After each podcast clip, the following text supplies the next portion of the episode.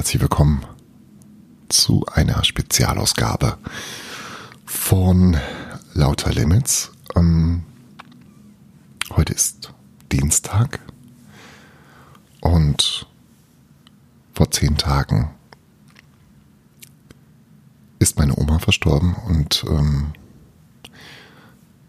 ich habe mich hingesetzt und habe ihr einen Brief geschrieben, einen Abschiedsbrief. Und das hier ist er.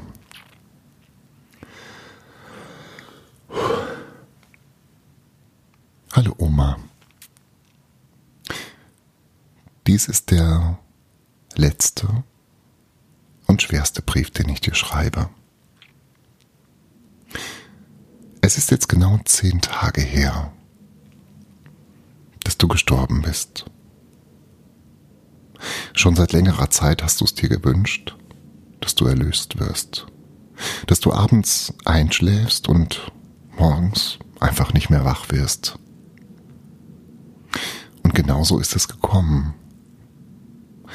Du hast sehr friedlich ausgesehen, habe ich gehört. Friedlich, angekommen, frei,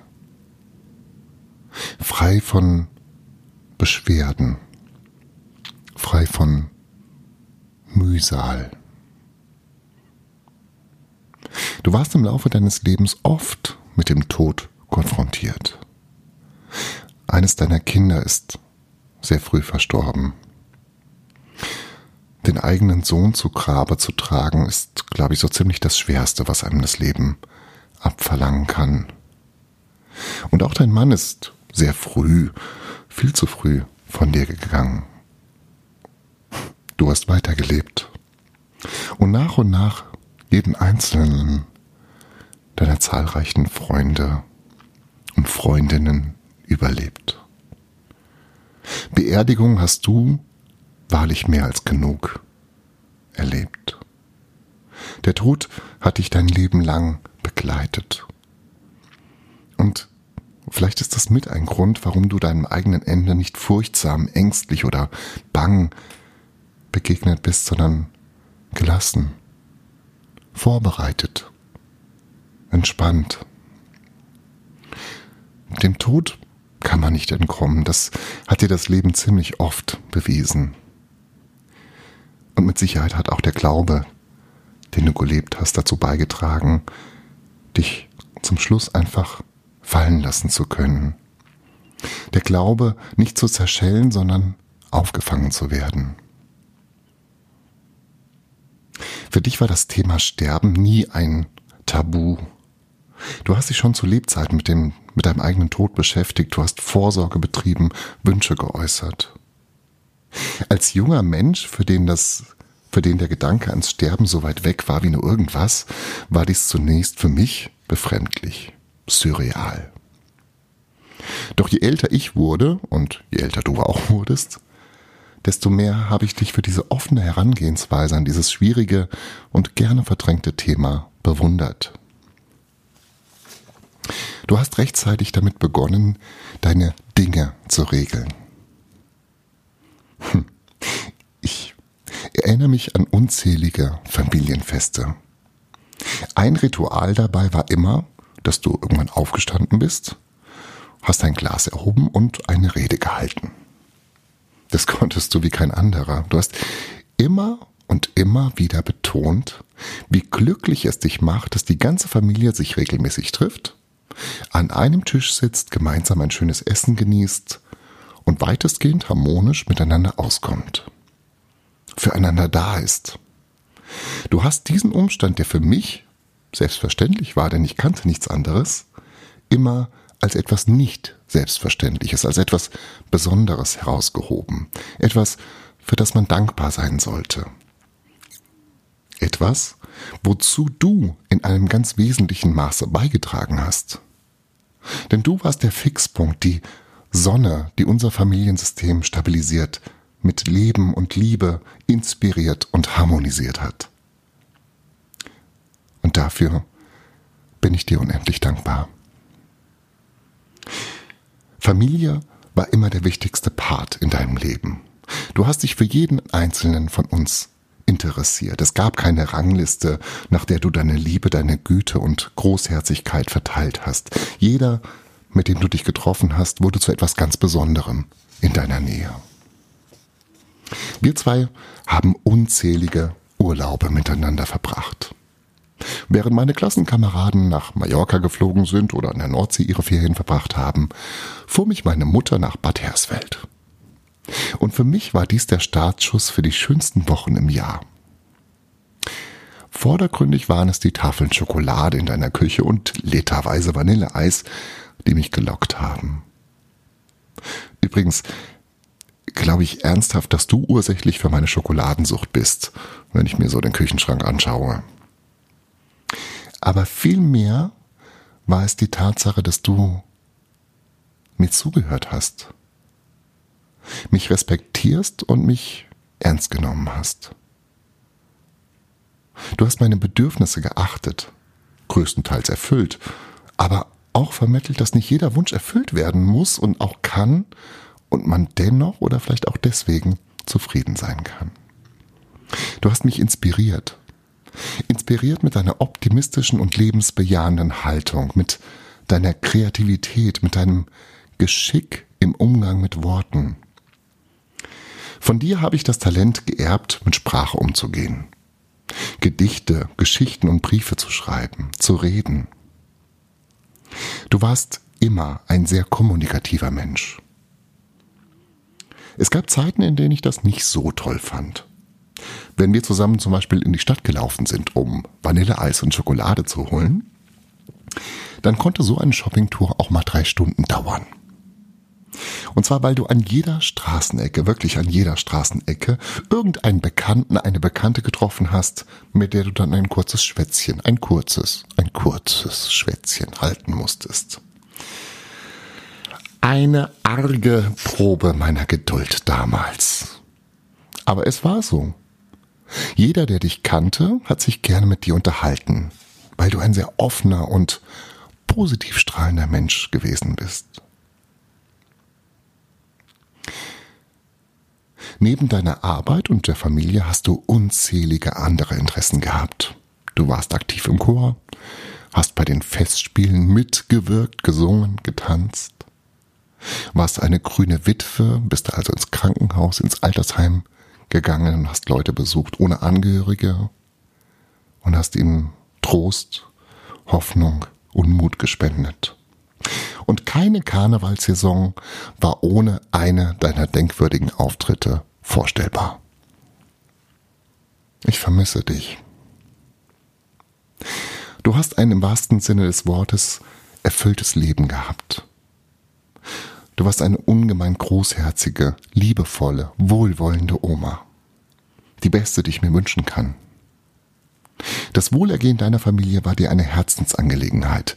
Dafür hast du dich eingesetzt. Das Schöne ist aber, dass du neben deiner Großherzigkeit deine eigenen Bedürfnisse niemals vernachlässigt hast. Dir war es immer wichtig, gut auszusehen, schicke Klamotten zu tragen und beim Friseur gewesen zu sein. Dir etwas zu gönnen, das Leben zu genießen, Dinge zu erleben, den eigenen Horizont zu erweitern. Du warst für mich eine sehr lange Zeit der Inbegriff, das Idealbild eines zufriedenen Menschen. Bestimmt ist es auch die Dankbarkeit, die dein Empfinden geprägt hat, mitverantwortlich für dieses Gefühl des Zufriedenseins. Denn obwohl dir das Leben einige Schicksalsschläge zu verarbeiten geliefert hat, warst du nicht verbittert oder vergrämt, sondern hast umso mehr die vielen positiven Aspekte, die das Leben eben auch geschenkt hat, niemals als selbstverständlich, sondern als etwas Besonderes angesehen, etwas, für das man dankbar sein kann und dankbar sein sollte. Und damit sind wir wieder bei deinen legendären Geburtstagsansprachen. Wenn ich mich richtig erinnere, dann hast du etwa ab Mitte deines neunten, Lebensjahrzehnts bei deinen Reden immer folgende Passage einfließen lassen. Ähm, ich weiß ja nicht, ob ich bei der nächsten Geburtstagsfeier noch dabei sein werde, aber ich freue mich und bin dankbar, dass wir jetzt hier alle so harmonisch zusammensitzen, gemeinsam feiern und uns gut verstehen. Als du das das erste Mal gesagt hast, war ich erstaunt. Hallo? Wie kann denn meine Oma, eine vitale, lebensfrohe Frau in den besten Jahren, denn jetzt schon an ihren Tod denken? Du warst anschließend noch bei sehr, sehr vielen Geburtstagsfeiern dabei und irgendwann verlor der Gedanke, dass du irgendwann mal sterben könntest, für mich an Bedrohlichkeit. Aber auch an dir selbst ist das Leben dann letztendlich nicht spurlos vorbeigegangen. Das Alter fordert Tribut.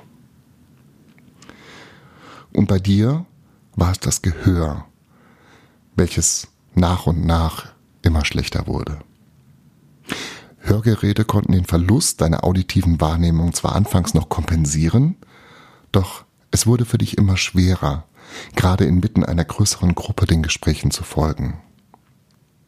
Und das muss für jemanden, der die Kommunikation, den Gedankenaustausch mit anderen derart geliebt hat, besonders schwer zu ertragen gewesen sein. Ich habe Bilder im Kopf. Ich sehe unsere Familie an einem großen Tisch, an einer Tafel sitzen. Es wird geredet, es wird gegessen, erzählt, gescherzt, gelacht. Du sitzt mitten unter uns. Und dein Blick suchend, verloren, überfordert, allein. Es tut weh, diese Situation zu erinnern. Einsam inmitten der Menschen, die dir am wichtigsten waren. Nach und nach hat dann dein Gedächtnis nachgelassen. Namen, Ereignisse verblassten zunehmend.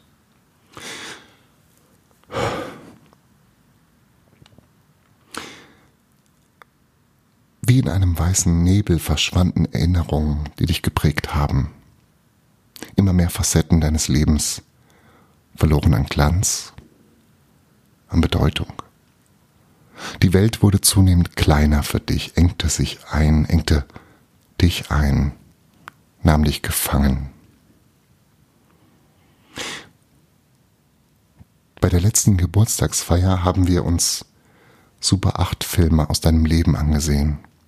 Wir sahen deine Hochzeit, deine Kinder, dich selbst. Fast ein ganzes Jahrhundert Leben. Und du hast wackelige Schwarz-Weiß-Aufnahmen von Menschen gesehen. Menschen, die ihre Bedeutung für dich verloren hatten. Deine Erinnerungen sind verblasst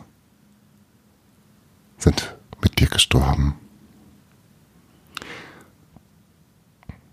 Doch die Erinnerung an dich, an diese wundervolle, lebenslustige, aktive, zuversichtliche, großherzige, liebevolle und einzigartige Frau und Oma, an die beste Oma der Welt, werden weiterleben. In mir, in deinen Kindern, in deinen Enkelkindern und Urenkeln, und in jedem, der das Glück hatte, dich kennenlernen zu dürfen. Geliebte Oma,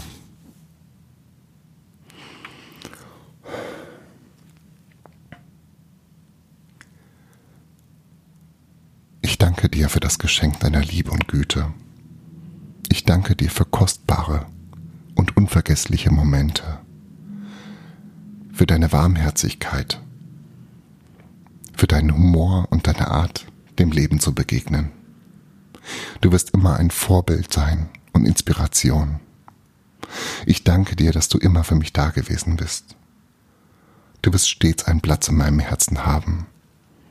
Du bist tot, aber du bist unsterblich. Alles Gute. Dein Tobias.